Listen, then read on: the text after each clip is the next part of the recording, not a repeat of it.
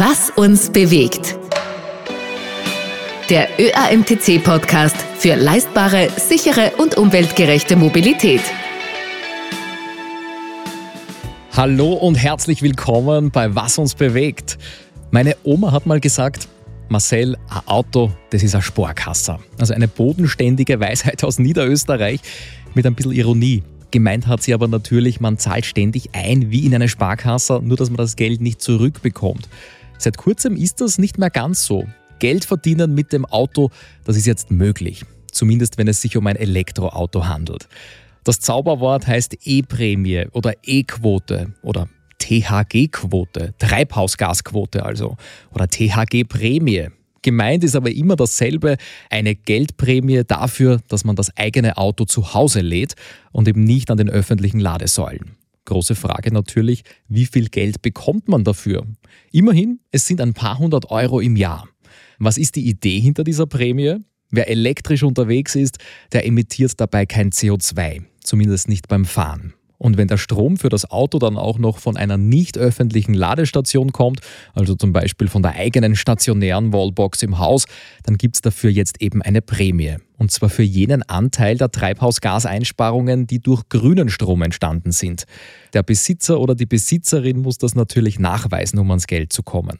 Das klingt alles ziemlich kompliziert, aber mein Studiogast bringt die E-Prämie für uns auf den Punkt.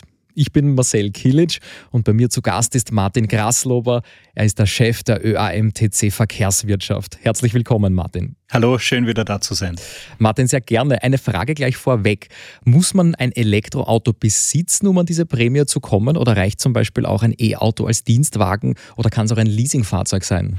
Man muss jedenfalls im Zulassungserschein stehen. Das heißt, für den Dienstwagen wird das nicht gelten. Da steht natürlich das Unternehmen. Aber wenn ich jetzt ein E-Auto geleast habe, dann kann das sehr wohl sein, dass ich da auch Zulassungsbesitzer bin. Und dann ist es auch möglich, die E-Prämie dafür zu bekommen. Mhm. Gut, aber warum ist diese Prämie überhaupt entstanden? Für Elektroautos gibt es ja ohnehin schon Förderungen.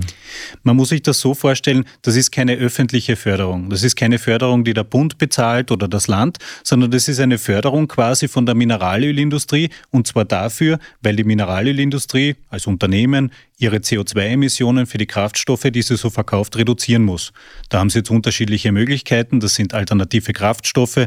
Wir haben das heuer im Jahr 2023 gemerkt. Da ist auf einmal E10 an der Tankstelle aufgetaucht. Das hat zum Beispiel den Grund, dass man da mit den CO2-Emissionen runterkommen möchte. Das heißt, man kann andere Kraftstoffe beimischen. Aber man kann auch zusätzlich den Strom anrechnen lassen, der so in E-Autos in Österreich fließt. Und genau daraus entsteht die E-Prämie. Mhm, verstehe.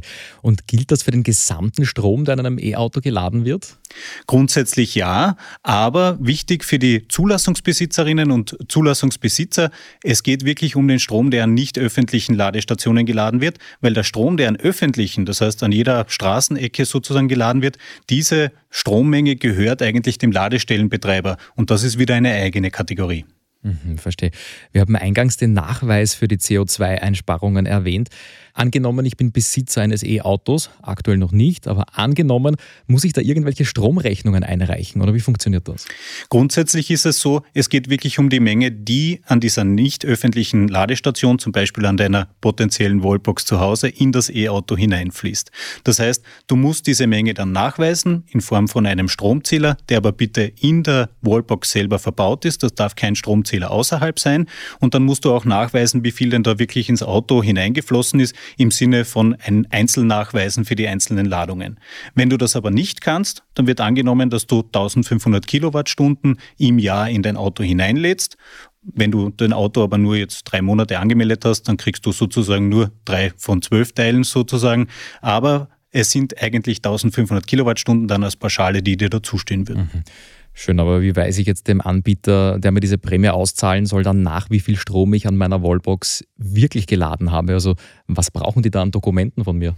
Grundsätzlich brauchen sie einmal die Information, dass du Zulassungsbesitzer bist. Das heißt, man braucht einen Zulassungsschein, die Vorder- und die Rückseite. Da steht zum Beispiel die Fahrzeugidentifikationsnummer drauf. Ist aber wichtig auch die Adresse des nicht öffentlichen Ladepunktes, sprich zum Beispiel deiner Wallbox zu Hause. Dann braucht man Informationen darüber, was du da für einen Stecker drinnen hast. Es braucht aber auch die Informationen, wenn du eben die Kilowattstunden genau messen kannst, was für eine Wallbox das ist. Ist der MID zertifiziert, heißt das dann, beziehungsweise äh, allgemeine Informationen noch über diese Wallbox, die man dann auch melden muss und dann ist das eigentlich schon erledigt. Mhm, alles klar. Und wie bekomme ich dann das Geld für 2023?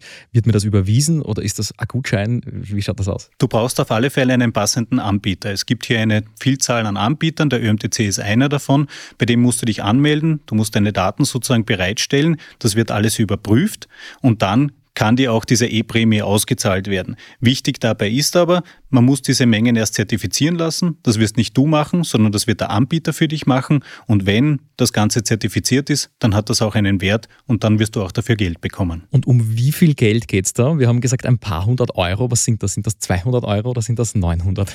Vielleicht gehen wir mal davon, von der Situation aus, du kannst mit deiner Wallbox nicht Kilowattstunden genau abrechnen, sondern du bekommst diese besagte Pauschale von 1500 Kilowattstunden, dann bekommst du dafür um die 400 Euro. Das sind so die aktuellen Angebote. So um den Dreh wird es sich bewegen. Wichtig aber, die Preise werden nicht stabil sein, die werden sich durchaus ändern, weil es gibt auch günstigere, vielleicht aber auch teurere äh, Erfüllungsoptionen, sagen wir bei der Mineralölindustrie, wie die sozusagen ihre CO2-Emissionen von den Kraftstoffen nach unten bringen können. Wäre das auch eine Empfehlung, diesen Pauschalwert von 1500 Kilowattstunden 430 Euro anzunehmen, wenn ich vielleicht vermute, ein bisschen drunter zu sein? Grundsätzlich besagt die Verordnung, dass ich es Kilowattstunden genau machen muss. Wenn ich das nicht kann, kann ich diese Pauschale in Anspruch nehmen. Aber zum Beispiel auch das ÖMTC-Angebot geht in die Richtung, dass es wirklich Kilowattstunden genau dann abgerechnet werden kann. Mhm. Wir sprechen da jetzt von 2023.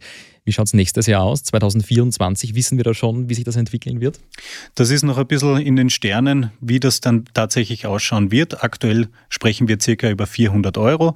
Es wird sich insofern vermutlich etwas ändern, weil natürlich auch wieder alternative Kraftstoffe am Markt kommen, aber auch die Strommenge wird steigen, können wir wirklich davon ausgehen, weil es werden mehr E-Autos auf der Straße sein und in Summe ändern sich auch ein paar rechtliche Rahmenbedingungen, die das Ganze durchaus auch in Bewegung bringen können. Mhm. Und warum gibt es diese E-Prämie jetzt erst heuer? Ist das nicht etwas, was es schon äh, länger geben könnte? E-Autos sind ja nicht erst seit 2023 auf der Straße unterwegs. Es hat hier für 2023 eine rechtliche Änderung gegeben. Jetzt in den Vorjahren war es immer so, dass der Strom, der zu Hause geladen worden ist und die Zertifikate, die daraus entstehen, noch dem eigenen Stromanbieter sozusagen zustanden. Und mit dieser rechtlichen Änderung ist es jetzt möglich, dass das wirklich den Privaten, sprich den Zulassungsbesitzern und Besitzerinnen zusteht. Ganz wichtig ist auch eine Änderung gewesen, gelesen, dass ein gewisser Ausgleichsbetrag, der da im Gesetz drinnen steht, massiv erhöht worden ist. Das hat dazu geführt, dass natürlich die Ambitionen von der Mineralölindustrie, die CO2-Emissionen runterzubringen, sehr stark gestiegen sind. Und jetzt ist auch das Interesse da, äh, diese E-Prämien tatsächlich auszuzahlen, weil man eben die Strommengen zur Anrechnung braucht, damit man die eigenen Ziele erfüllt. Mhm, okay, das heißt, die Karotte, die wir da hinhalten, ist größer geworden. Absolut. Sprechen wir noch über den Unterschied Wallbox zu Hause und öffentliche Ladestationen. Warum ist die Prämie für die öffentliche Ladestation so irrelevant? Warum betrifft mich das nur zu Hause? Es geht darum, dass wirklich aufgeteilt wird zwischen der Strommenge, die man privat lädt und die man öffentlich lädt. Bei den öffentlichen ist es wirklich so, da halte ich meine Karte, meine meine Tankkarte oder Ladekarte dazu, dann fließt da der Strom hinein und diese Strommenge, die da sozusagen abgegeben wird und die Zertifizierung dieser Strommenge, die steht dann dem Ladestellenbetreiber sozusagen zu. Das heißt, der Ladestellenbetreiber nimmt dann die gesamte Menge von allen Autos, die da geladen worden sind und zertifiziert das und verkauft das dann eben auch an die Mineralölunternehmen und profitiert natürlich auch davon. Bei der Wallbox zu Hause bin ich das aber neuerdings selbst. Das heißt, ich bin hier der Profiteur. Ich brauche nur jemanden, der mir das Ganze einreicht, also zertifiziert, den Stempel sozusagen vom UBA organisiert und dann bekomme ich auch die E-Prämie dafür. Mhm. Und wer organisiert diesen Stempel? Ganz wichtig, das kann man nicht selber machen, sondern man braucht hier einen Anbieter. Das kann der ÖMTC sein oder auch andere Anbieter, die am Markt unterwegs sind. Wichtig ist für diese Anbieter, die müssen zumindest 100.000 Kilowattstunden über öffentliche oder halböffentliche Ladestellen verkaufen bzw. vertreiben, dann sind sie sozusagen antragsberechtigt.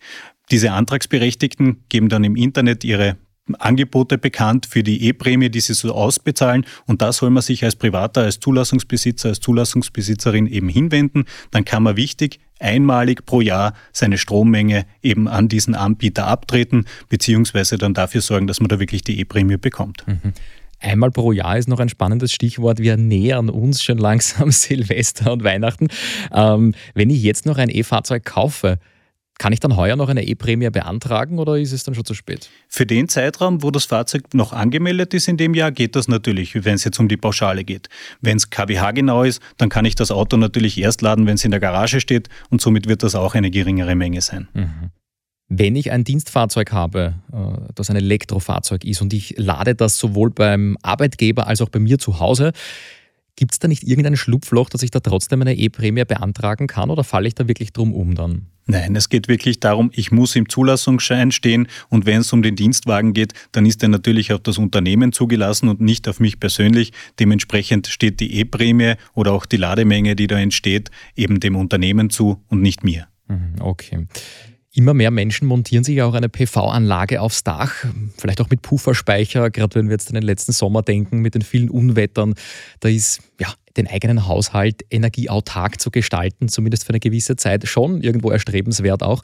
Gibt es da Sonderbestimmungen oder Dinge, die ich beachten muss? Sonderbestimmungen gibt es keine. Es geht immer nach dem Strommix in Österreich von vor zwei Jahren für das aktuelle Berichtsjahr. Das heißt, es ist zwar gut für die Umwelt und man tut auch etwas für die Energieautarkie, wenn man so möchte, aber jetzt für die E-Prämie ist es eigentlich leider egal. Mhm. Äh, bekannt in meinem Umfeld, da sind ein paar Häuselbauer dabei, die sprechen über Dinge, die mich jetzt nicht betreffen, weil ich noch kein E-Auto fahre, aber intelligente Ladekabel, mobile Wallboxen. Was hat es damit auf sich im Zusammenhang mit der E-Prämie? Es geht darum, es hat nicht jeder eine Wallbox zu Hause in der Garage hängen, sondern oft einmal ist es nur ein Ladekabel, das man intelligenterweise auch hinten im Kofferraum mit sich führt. Es kommt nicht daher, dass es intelligentes Ladekabel heißt, aber es ist so. Äh, das nimmt man sozusagen einfach mit. Das Problem bei diesen intelligenten Ladekabeln, es ist nicht zulässig, dass man mit denen wirklich Kilowattstunden genau abrechnet, aber positiv, es ist aber die Pauschale möglich. Das heißt, für die 1500 Kilowattstunden kann ich auch die E-Prämie bekommen. Okay. Eine letzte Frage noch zum Stichwort erneuerbare Energien. Ist es egal, von welchem Stromanbieter meine eigene, also nicht die öffentliche Lademöglichkeit betrieben wird und mit welcher Art von Strom diese Anlage betrieben wird? Es ist tatsächlich egal. Es geht nämlich nach dem Strommix in Österreich von vor zwei Jahren eben für das aktuelle Jahr. Das heißt, es kommt einfach darauf an, wie viel von welcher Stromsorte sozusagen vor zwei Jahren in Österreich verbraucht worden ist. Und so errechnet sich dann eigentlich die CO2-Einsparung im aktuellen Jahr und so ergibt sich auch die E-Prämie.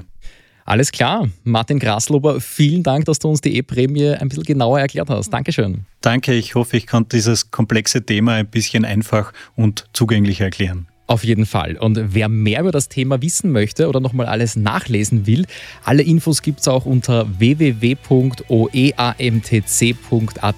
slash e-Prämie.